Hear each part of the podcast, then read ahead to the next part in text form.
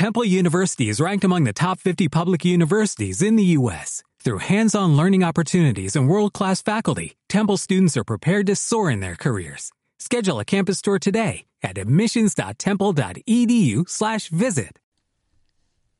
Francisco Urbano, ¿qué tal? Buenos días. Hola, buenos días. ¿Qué canción deberíamos poner ahora para hablar de este libro? ¿Cómo pudiste hacerme esto a mí? No me digas la de Alaska, por favor. En Pues, principio.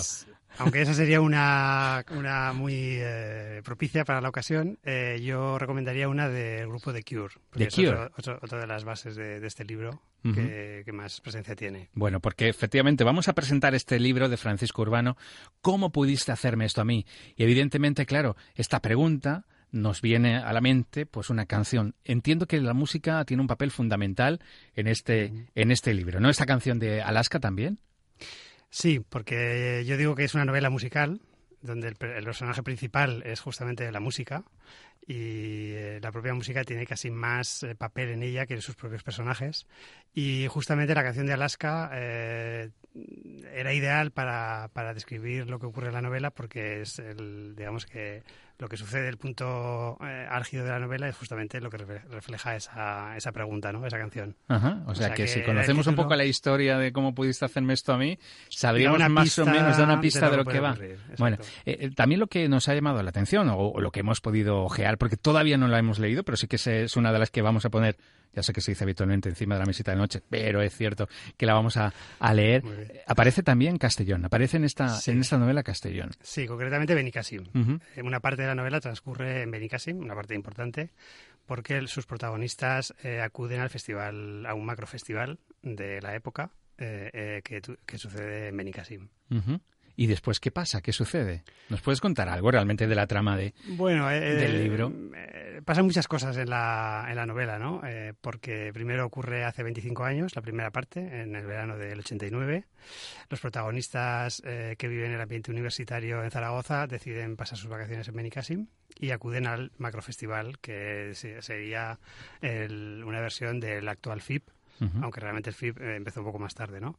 Entonces aquí eh, en, la, en la novela pasa todo lo que pasa en un macrofestival, ¿no? Hay excesos de todo tipo, eh, se vive la música a tope, la amistad y el amor y las pasiones y el sexo, todo ocurre entre ellos. Ujú. Y eh, si cuento más, puedo desvelar un poco... Pero ¿tiene, ¿tiene algún toque autobiográfico? Lo digo porque eh, tú eres de Zaragoza. Eh, yo soy de Zaragoza. Llevas estudié 20 y pico años aquí. sí. Mucha gente me dice, ¿tú eres Ramsés? ¿Eres no. Ramsés? Realmente no. Yo lo que digo es que más que una novela autobiográfica, es una novela autogeográfica. Es decir, la, la trama, los protagonistas, todo lo que sucede es ficción, pero sucede en un escenario real, que es el escenario donde yo también he vivido. Y, por ejemplo, los lugares donde ellos acuden a conciertos en Zaragoza Tú has estado, existían, Tú existían has visto a lo mejor algunos de esos conciertos, ¿no? Pero los personajes facultad. no tienen por qué ser reales. No, es, es, es ficción. Y obviamente el personaje pues tiene algunos tintes que comparte conmigo. Lógicamente, porque es una creación tuya, ¿no? Eso, Exacto. eso es lógico. Eh, anteriormente, eh, esta es tu primera novela. Sí, Anteriormente primera. sí que habías hecho algunas cosas de algunos relatos. Sí, siempre. Y, y cómo te, te animaste finalmente ya para, para escribir un- Pues, una novela? Yo empecé a escribir relatos porque estuve en el, eh, en el taller de escritura creativa de Rosario Raro. Ujú. Entonces, eh, yo tenía esta historia empezada desde hace mucho tiempo, desde el año 2000, cuando todavía no sabía lo que era escribir o crear un personaje o una trama.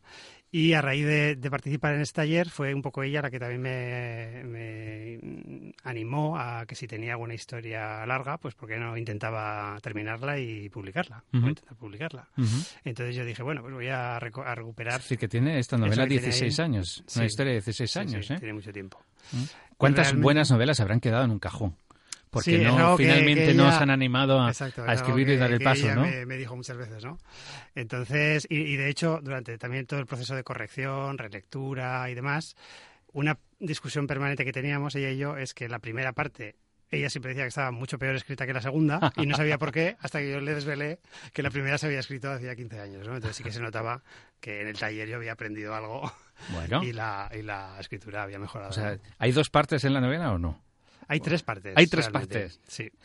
Pero hay que empezar por la primera, ¿no? La primera sí es la, digamos, donde sucede lo, toda la trama y donde se, se, explica un poco lo que, lo que ocurre. Te va atrapando, ¿no? La trama es algo. Sí, la acción es bastante rápida. Eh, a, mí, a mí personalmente, como lector, me gustan los libros donde hay más acción que descripción entonces y sobre todo diálogo entonces es una acción que, que va avanzando muy rápido entonces eh, eso te anima a no dejarla no sino que quieres seguir sabiendo qué pasa. Oye, eh, también yo imagino que a muchas personas, a mí, bueno, a mí sí que me ha llamado la atención, ¿no? Que dices que esta novela, este libro, ¿Cómo pudiste hacerme esto a mí? es, bueno, que es tu primera novela y que terminó, terminaste de escribir en Teherán en mayo de 2015. En Teherán. ¿Qué hacías tú en Irán? Pues por mi trabajo tengo que viajar bastante fuera de España, estoy continuamente fuera de España, entonces esos viajes te dan sobre todo mucho tiempo, ¿no? ¿La, has escrito entonces, las acabado en un avión? Yo diría que tres cuartas partes de la novela están escritas entre aviones, hoteles, trenes y estaciones. Entonces entiendo también que, que, por esos viajes y por estar mucho tiempo fuera, leerás mucho, ¿no? Sí, sí, sí. ¿No, Tanto leer como escribir. Tanto leer como escribir. Y, y, y, mm, qué sensación tienes cuando ahora...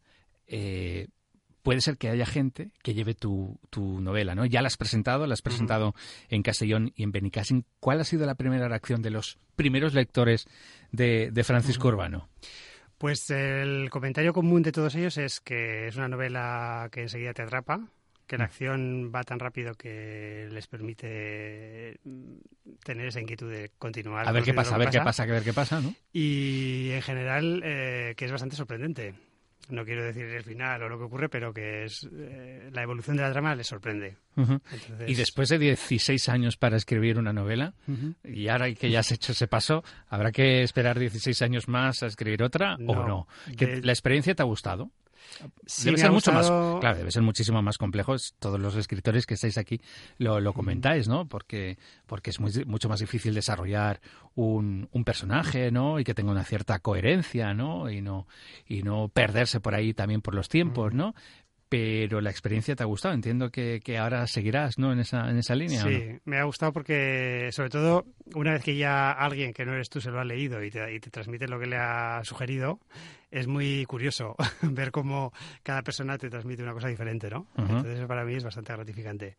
Y cuando ya la terminé, de hecho ya empecé a escribir eh, la segunda novela que no tiene nada que ver con la primera. Entonces ya está. ¿Vas a cambiar entonces el estilo? Sí, Vas a cambiar el estilo. Oye, eh, sí, ya la terminaré, pero de momento estoy en camino. Finalmente, eh, esto está publicado en una editorial de Granada. Sí, ¿Cómo es eso? Pues llegué ahí un poco por casualidad, porque el mundo editorial es bastante peculiar. Sí, sí, sí. Nos lo, están diciendo últimamente también muchos escritores como tú que pasan por aquí. Entonces yo acudí a una quedada que había en Zaragoza de escritores de relatos, fui invitado y ahí conocí a mucha gente que no había conocido antes y algunos de ellos me comentaron que habían publicado en Nazarí, editorial Nazarí de Granada.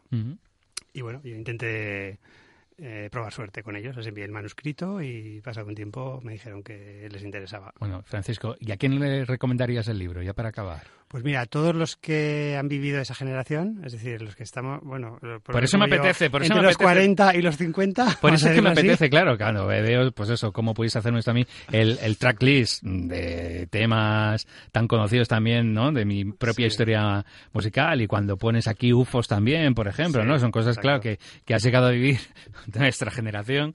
Entonces, ¿a quién se la recomiendas? ¿A nuestra generación? A, todos los amantes de la música, porque hay mucha música. Además, eh, pongo también en en el blog que se puede escuchar la novela. La novela eh, de cada capítulo tiene hecha una lista de Spotify. Entonces, si se entra con mi, si se me sigue como seguidor, se puede leer y escuchar a la vez. Entonces, a todos los amantes de la música y a todos los que vivieron la generación eh, de los 70, ¿no? Los que nacieron en los 70, que más o menos coincide con la época del 89. Perfecto. Pues, eh, Francisco Urbano, muchísimas gracias por haber estado aquí con nosotros y habernos presentado esta tu primera novela. Esperemos que no sea la última. ¿Cómo pudiste hacerme esto a mí? Muchas gracias, y ya te diré a ver qué tal me ha parecido. Muchas gracias a ti. Muchas gracias. Buenos días. Hasta luego.